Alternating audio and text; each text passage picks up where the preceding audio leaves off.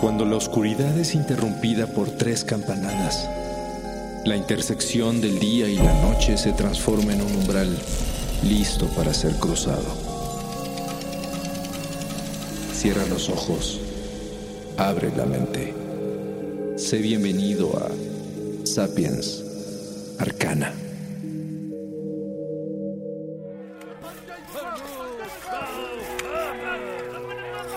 Un ejército de constructores trabaja incansablemente un par de horas antes del atardecer egipcio en el último siglo antes de Cristo. La comitiva de supervisores que ha enviado el faraón Ptolomeo VII acaba de terminar su recorrido y emprenden el regreso a la ciudad de Asuán. Las cosas van muy bien en Comombo.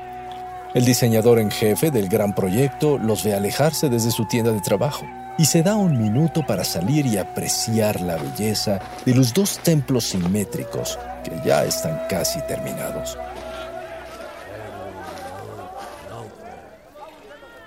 Cada detalle de un templo es idéntico al otro, y aunque mantienen entradas separadas, en el interior comparten espacios comunes. Al norte el templo será para el gran dios Horus y al sur para el poderoso Sobek, señor de la fertilidad y creador del mundo. Incluso algunos ya los llaman el castillo del halcón y la casa del cocodrilo. El diseñador pone una rodilla en tierra y toma un poco de arena entre sus dedos, recordando con orgullo lo imposible que parecía al principio su obra maestra.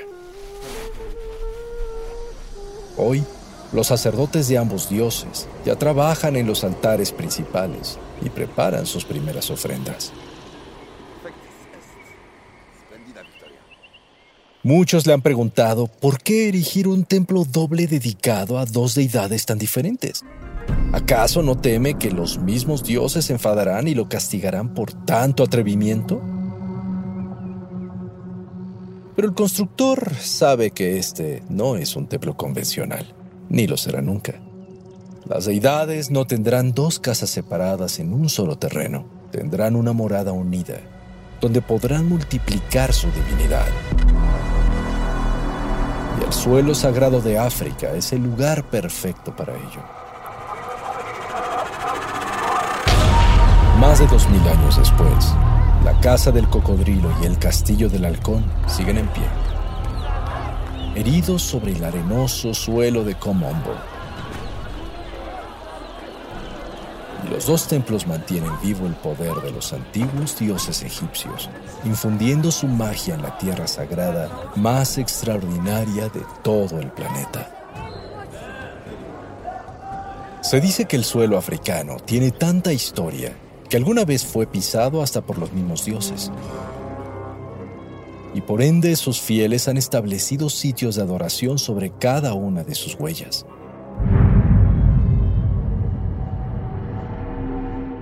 Desde los milenarios templos de Egipto hasta las misteriosas cuevas milagrosas en Sudáfrica, el continente completo está plagado de sitios sagrados. Y aunque muchos de ellos mantienen la tradición propia de las creencias que les dieron origen, África también cuenta con rincones sagrados peculiares. Por todo el continente existen construcciones, monumentos, santuarios y ciudades de belleza y profundidad extraordinarias. Los famosos templos de la Gotana, las tumbas egipcias en el Valle de los Reyes o las fabulosas mezquitas de Sahel o de Tombuctú. Y también otros rincones de culto diverso que han sobrevivido durante siglos de formas muy interesantes. Sitios sagrados que exaltan la espiritualidad africana, pero que por sus características parecen seguir existiendo gracias a los caprichos de los dioses.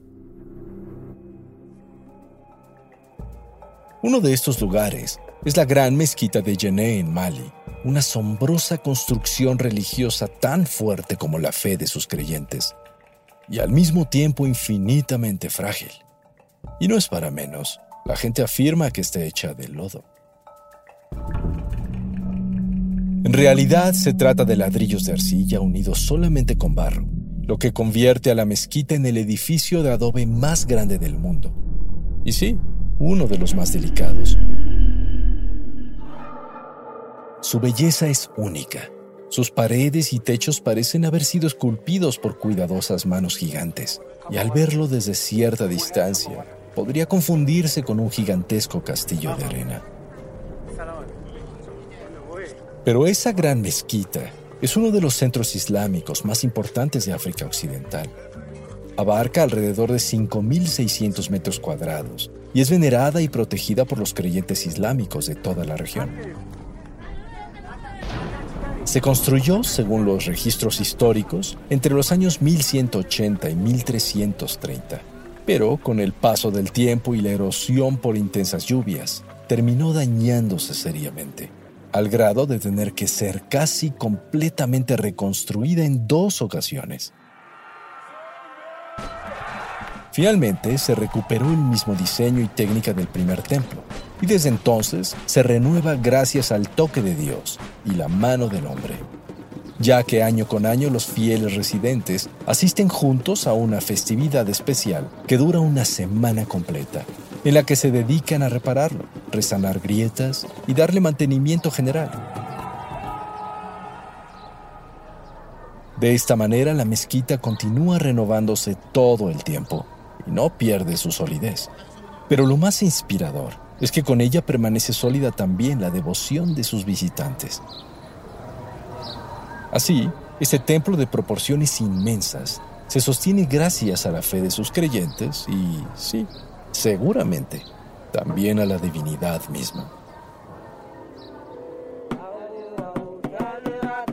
Otro sitio sagrado, inusual e interesante es Motulengo un rincón africano muy especial dentro de las cuevas sagradas de los Basotho. Esa misteriosa red de cavernas ubicadas en Sudáfrica es venerada por residentes y visitantes que acuden desde sitios distantes. Su gran popularidad es tan antigua que incluso ostenta en sus muros varias pinturas rupestres y hasta huellas fosilizadas de dinosaurios. El pueblo Basotho tradicionalmente cree que estas fabulosas cuevas albergan los espíritus de sus antepasados, quienes permanecen viviendo entre sus túneles y cavidades. En ellas se realizan rituales y ceremonias místicas, así como bendiciones y ritos funerarios, nacimientos, ejercicios de iniciación a la madurez, matrimonios, todo tiene cabida entre los muros de estas antiquísimas cavernas.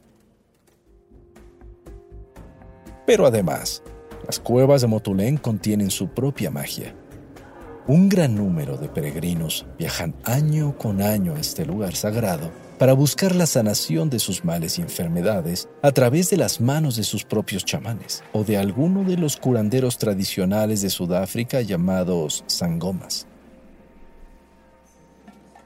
Herbolarios, videntes, sabios y sacerdotes realizan ritos para alejar malas energías y buscar protección para las familias, sus hogares y sus animales. También las mujeres que quieren concebir llegan a buscar ayuda a las cavernas, ya que son famosas por otorgar fertilidad. Motouleng significa lugar donde se golpean los tambores. Es un espacio único dentro del cual existen estanques y ríos subterráneos, además de una fuente donde los visitantes tiran monedas para buscar la buena fortuna. Los sanadores habitan pequeñas casas de adobe o madera con paja, tanto dentro de las cavernas como en los alrededores.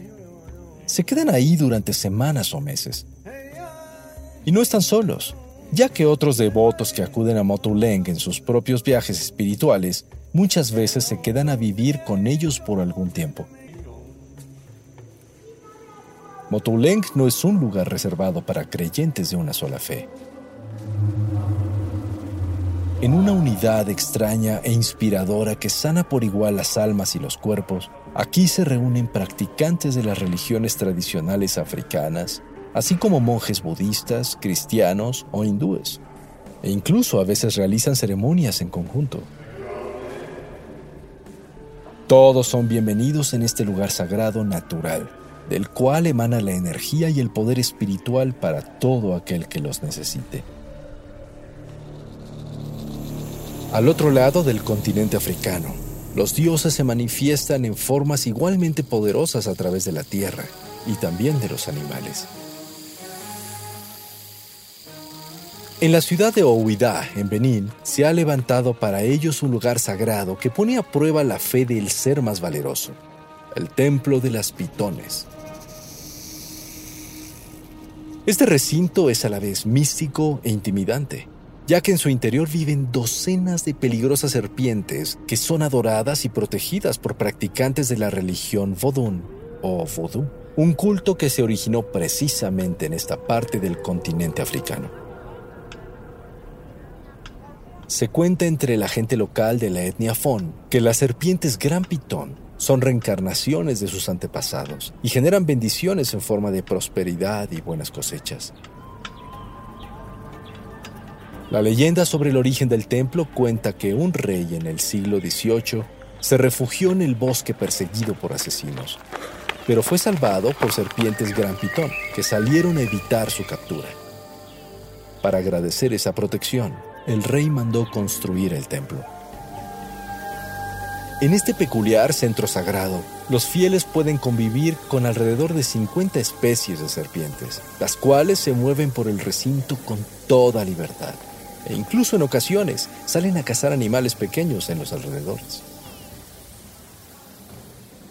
Las pitón, aun siendo de las serpientes más peligrosas y salvajes del planeta, no atacan a nadie. Es como si supieran que este lugar es un santuario dedicado solo a ellas. ¿Increíble? Podríamos pensarlo así. Y los creyentes, al igual que los vecinos del templo, las tratan con respeto y adoración. Las peligrosas serpientes pitón pueden acercarse o entrar a las viviendas cercanas, y los dueños las reciben como invitadas hasta que finalmente regresan al templo. Esta convivencia entre los humanos y las gran pitón es impresionante y por supuesto muy extraña. Los visitantes y devotos del templo realizan ceremonias y prácticas espirituales con toda tranquilidad. Entre las poderosas criaturas que no se tornan violentas contra los creyentes y que hasta parecen querer participar en los rituales. Incluso los visitantes pueden tocarlas, cargarlas y en ocasiones colocarlas sobre sus hombros sin que las pitones los ataquen. ¿Será que de verdad son reencarnaciones de seres vivos? ¿O tal vez las serpientes mismas comparten las creencias Vodún, que las convierten en deidades dignas de adoración?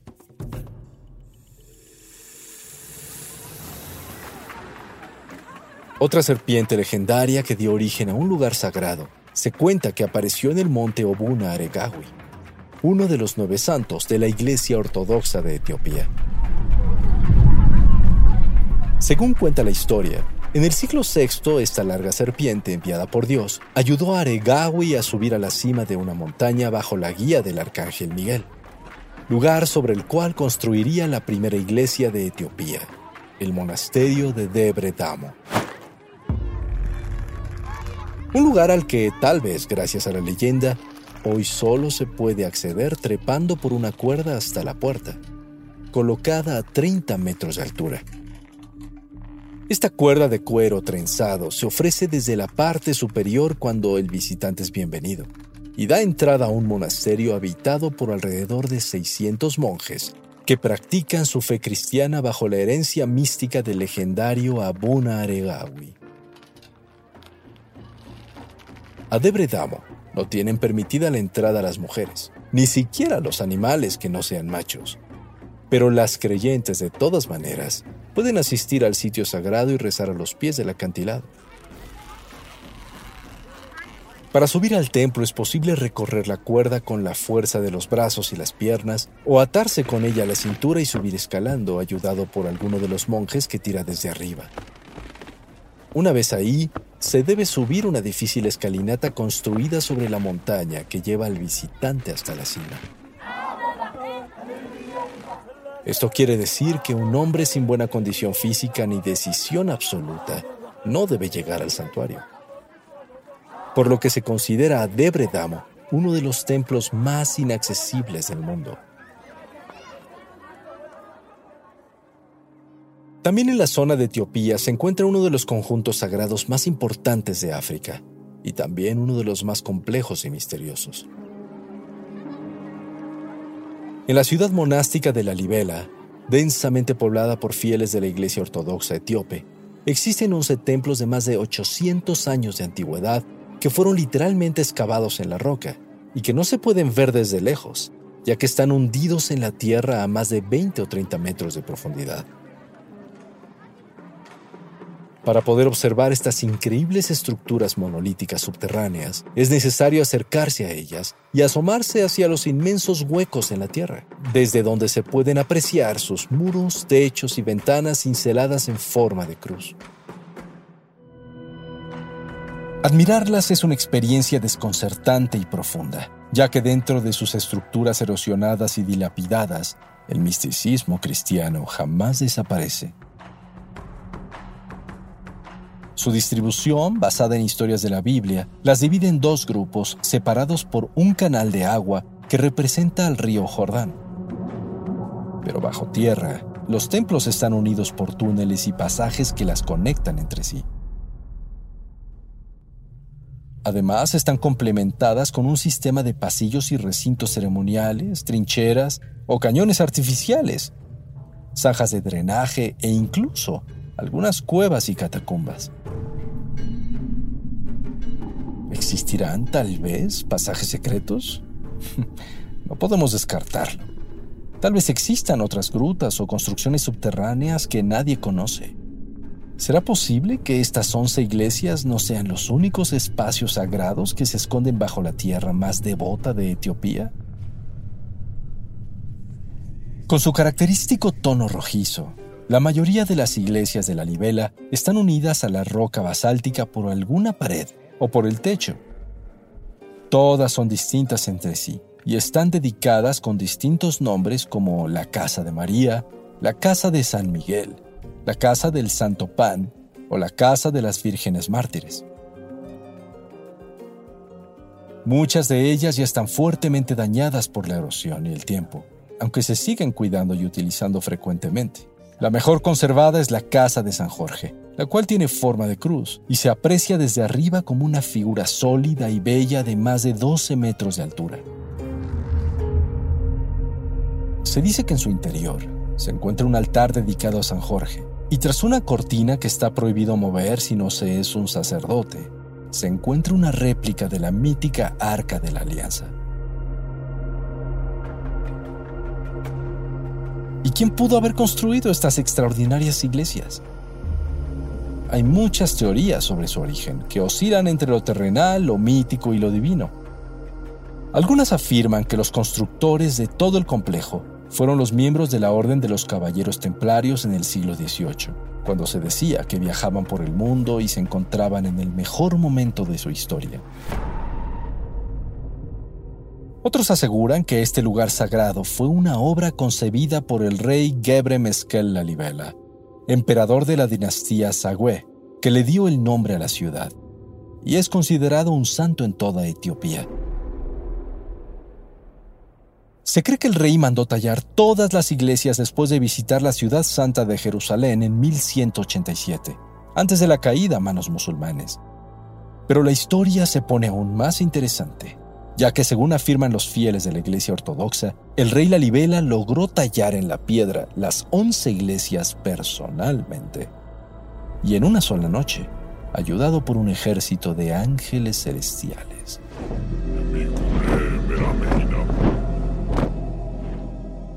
Podríamos suponer que es solo una fantasía, pero más de 800 años después, las iglesias que nacen de la misma tierra basáltica siguen en pie la gente la sigue venerando y para los creyentes, la presencia de Dios sigue más viva que nunca. Tanto así que podría decirse que su conservación es un verdadero milagro. África. Una tierra de espíritus y dioses que residen en sus propios territorios pero comparten una sola esencia este misterioso continente está lleno de pequeños sitios dedicados a la divinidad, y muchos de ellos comparten cualidades extrañas, pero al mismo tiempo son indudablemente extraordinarias. Sin embargo, más allá de las grandes religiones y construcciones milenarias, en África los sitios sagrados más abundantes son los naturales. Bosques sagrados intocables donde millones de animales viven en paz, incluso hasta con el hombre. Árboles reverenciados y adorados como seres espirituales más poderosos que un santo. Cascadas y ríos venerados por pueblos enteros cuevas, volcanes y montañas que albergan espíritus antiguos. El poder infinito de la tierra misma. Es curioso.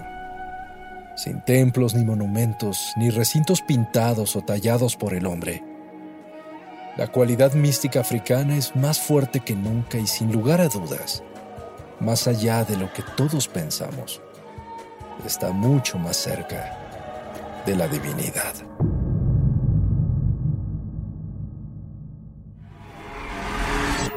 El umbral se cierra hasta que la luna lo vuelva a abrir. Mientras tanto, abre los ojos y asómate en las grietas del espacio y el tiempo. Y si te atreves, descubrirás qué hay más allá de lo que consideras real. Sapiens Arcana, soñado por Luis Eduardo Castillo, esculpido por Emiliano Quintanar, asistente de escultor Diego Martínez trazado por Keren Sachaires.